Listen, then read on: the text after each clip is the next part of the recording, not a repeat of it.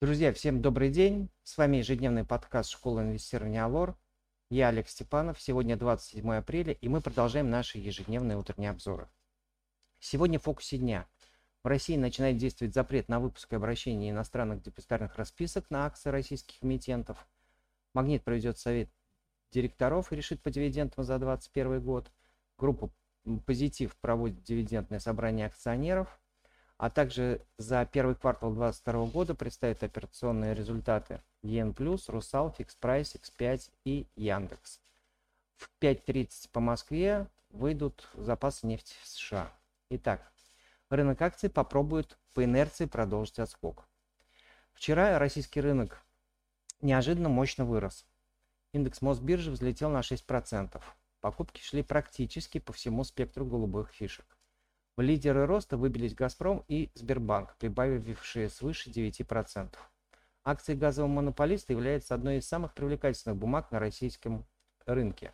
Однако риском для них остается снижение объема поставок из-за нежелания ряда недружественных стран перейти на оплату газа рублями.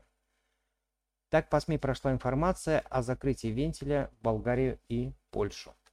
Но с большой вероятностью можно ожидать, что основные европейские потребители газа не смогут отказаться от газпромских поставок, а небольшое снижение экспорта будет компенсировано ростом цены. Вчера торги с потовым газом в Европе закрылись чуть ниже 1100 долларов за 1000 кубометров. По-прежнему сохраняем пессимистичный взгляд на акции банков. В пятницу Банк России, безусловно, снизит ключевую ставку, что оживит рынок кредитования но на прошлогодние финансовые показатели банки выйдут очень не скоро. Во вчерашнем празднике жизни не поучаствовал Роснефть, прибавив за день скромные 0,6%. В любой момент бумага может бросить, догонять ушедший вперед рынок. Техническим сопротивлением является отметка в 400 рублей, при ее пробое рост должен ускориться. Вчерашний фон сегодня благоволит покупкам. После вчерашнего падения американских фондовых индексов от двух 0,4% до 4%, фьючерсы на американский индекс с утра растут на процент.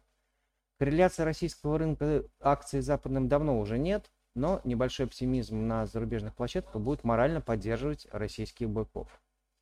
Нефть сегодня подрастает на полпроцента, перешагнув через отметку в 105 долларов за баррель, и это также играет в пользу покупки акций нефтянки.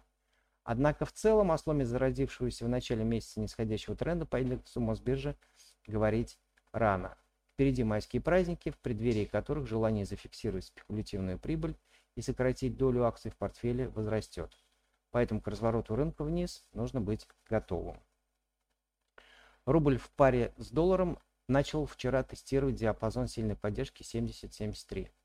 Вчера в последние минуты торгов прокатилась волна покупок доллара, в результате чего по итогам сессии российская валюта подешевела на полпроцента. Скорее всего, штурм диапазона 70-73 продолжится, но преодолеть его пока будет очень сложно.